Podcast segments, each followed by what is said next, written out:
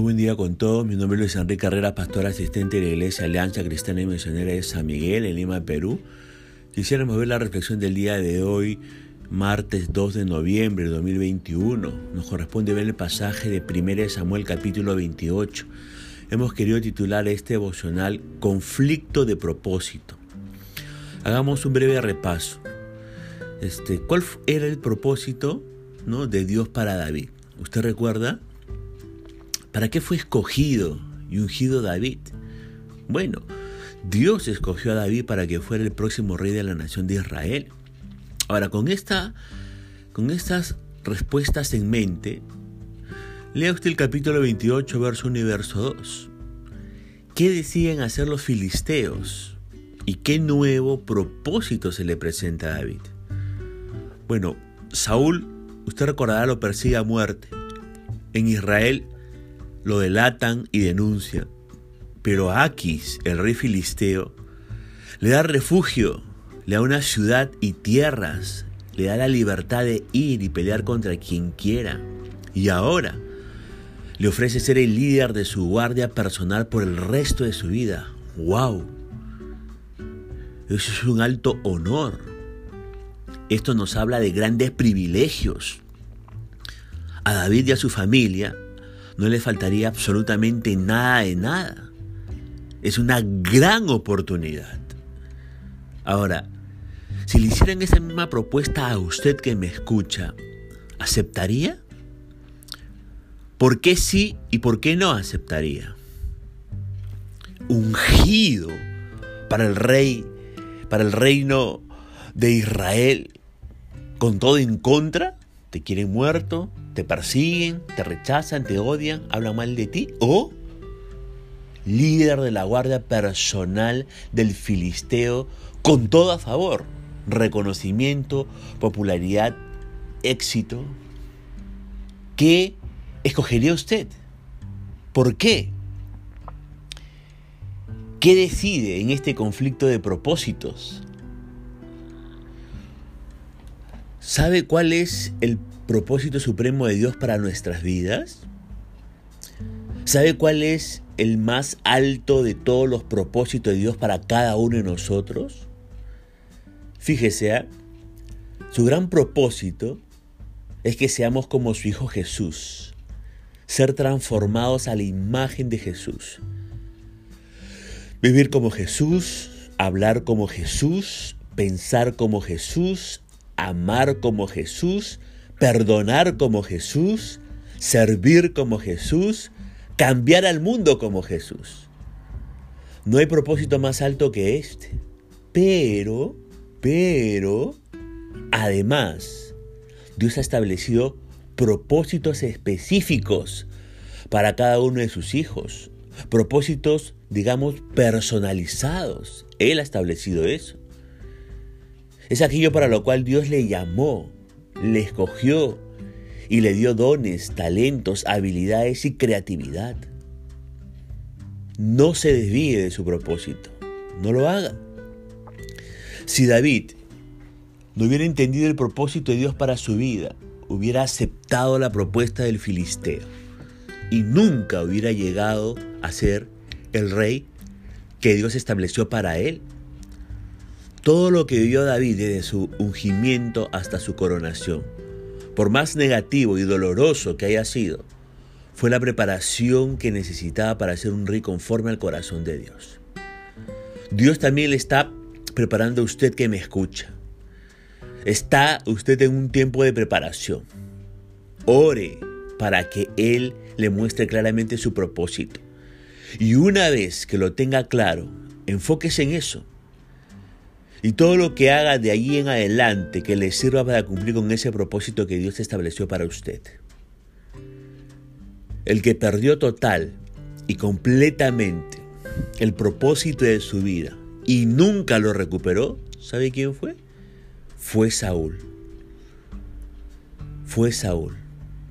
Ahora, ante el inminente ataque filisteo, Qué desesperada decisión toma Saúl según los versículos 3 y 6 de este capítulo.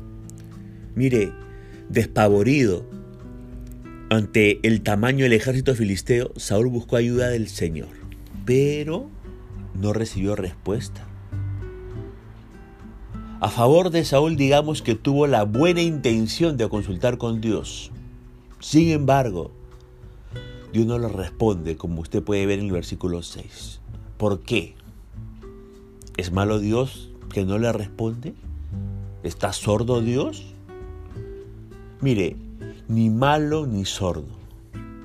Quédese bien tranquilo que Dios sabe que escucha todo lo que hice y también escuchó la desesperación de Saúl. Pero la pregunta es ¿por qué no respondió?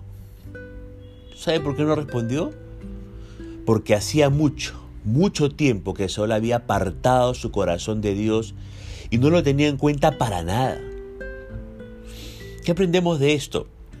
Dios le da mil oportunidades hasta el día en que se cierra la puerta o se cierran las puertas y no vuelve a abrirlas.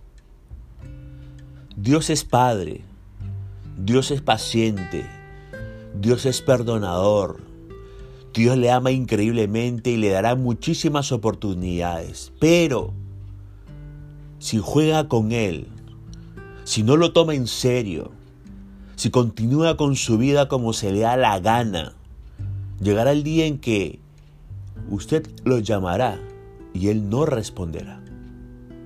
Por eso el consejo, tómelo en serio. Comprométate, comprométase con Dios de verdad, de verdad. Ahora, ¿a quién busca Saúl? ¿A quién consulta y qué sucede según el versículo 7 al 14 de este capítulo de 1 Samuel? Bueno, Saúl se desesperó cuando vio al ejército filisteo, ¿verdad? Por lo cual sabe que, al no recibir respuesta de Dios, buscó dirección en el ocultismo.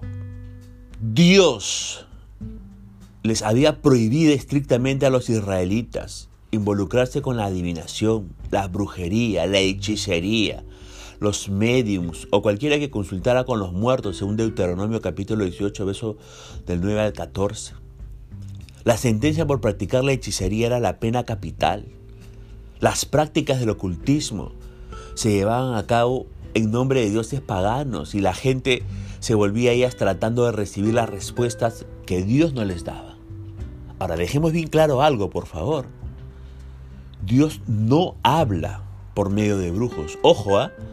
Dios no habla por medio de brujos, no habla por medio de adivinos, no habla por medio de parapsicólogos, no habla por medio de umbanditas, no habla por medio de hechiceros, no habla por medio de mediums, no habla Dios por medio de espiritistas, curanderos o lo que sean. Todas estas personas están endemoniadas. Son los demonios los que hablan. Son los demonios los que, entre comillas, sanan, maldicen o matan por medio de estas personas. Pero nos preguntamos entonces, ¿qué sucede en este relato? Lo que sucede, ¿sabe qué? Es que Dios hace algo excepcional. Ojo con eso, ¿ah? Dios hace algo excepcional, hace algo exclusivo y único. ¿Para qué? ¿Con qué propósito? Para soltar juicio sobre la vida de Saúl. Ojo con esto, ¿ah? La medium de esta historia no hizo que apareciera Samuel mediante trucos o por el poder de Satanás. Mucho ojo con esto. Esta mujer no hizo nada de esto. Dios envió a Samuel para comunicarle a Saúl un mensaje acerca de su destino. Algo que Saúl ya conocía. Esto de ninguna manera justifica tratar de comunicarse con los muertos o con espíritus. Recuerde, Dios se opone a todas estas prácticas. Se opone a todas estas prácticas. Revise Gálatas 5 del 19 al 21. Ahora, ¿qué palabras de juicio le declara Samuel a Saúl en los versos del 15 al 19? Bueno, Samuel le predijo que al día siguiente los filisteos derrotarían a Israel y que Saúl moriría en batalla junto con sus hijos muy, pero muy, muy, muy duro. Durísimo esa palabra. Pero son las consecuencias de vivir ignorando a Dios. Ahora, ¿cómo termina la historia según los versos 20 al 25? Bueno, Saúl, después de esa experiencia, se quedó sintiendo mucho miedo, al punto tal que se desmayó el hombre por la noticia que había recibido en esa experiencia y porque no había comido tan bien. Luego la divina junto con los hombres de Saúl que estaban acompañándole le da de comer para que recobre fuerzas. Y después de haber comido y recobrado fuerzas, Saúl con sus hombres regresan a su casa. Ahora fíjese que el énfasis de, la palabra, de las palabras de Samuel está puesto en la obediencia. Saúl desobedeció una orden directa de Dios en el versículo 18. Y si el líder desobedece, ¿qué ejemplo tendrán sus seguidores? El currículum de Saúl está lleno de desobediencias, falsos arrepentimientos, ideas paranoicas y conspirativas, amenazas de muertes, intentos de asesinato incluso a su propio hijo. Está lleno su currículum de Saúl de persecuciones absurdas y ahora le suma una nueva desobediencia al consultar con la divina de Endor. De mal en peor la vida de Saúl, de mal en peor. Ahora yo pregunto, ¿uno puede recuperar el propósito de Dios para su vida si lo ha perdido por ahí? Desde luego que sí. Uno sí puede recuperar el propósito de Dios para su vida si por ahí lo ha perdido.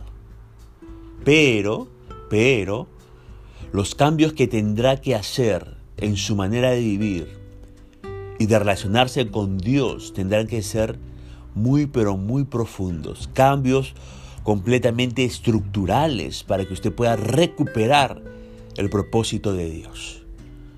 Mi deseo es que usted jamás se aparte del propósito general y del propósito específico de Dios. Mi deseo es que si usted no conoce cuál es el propósito específico de Dios, usted le consulte y le pregunte, Señor, ¿para qué me has salvado?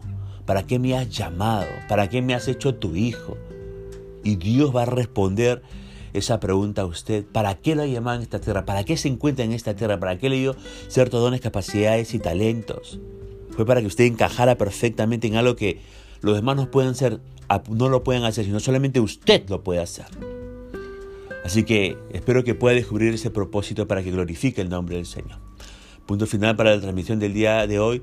La gracia y misericordia del Señor Jesucristo sea sobre su propia vida. Conmigo será Dios mediante hasta el día de mañana y que el Señor le bendiga.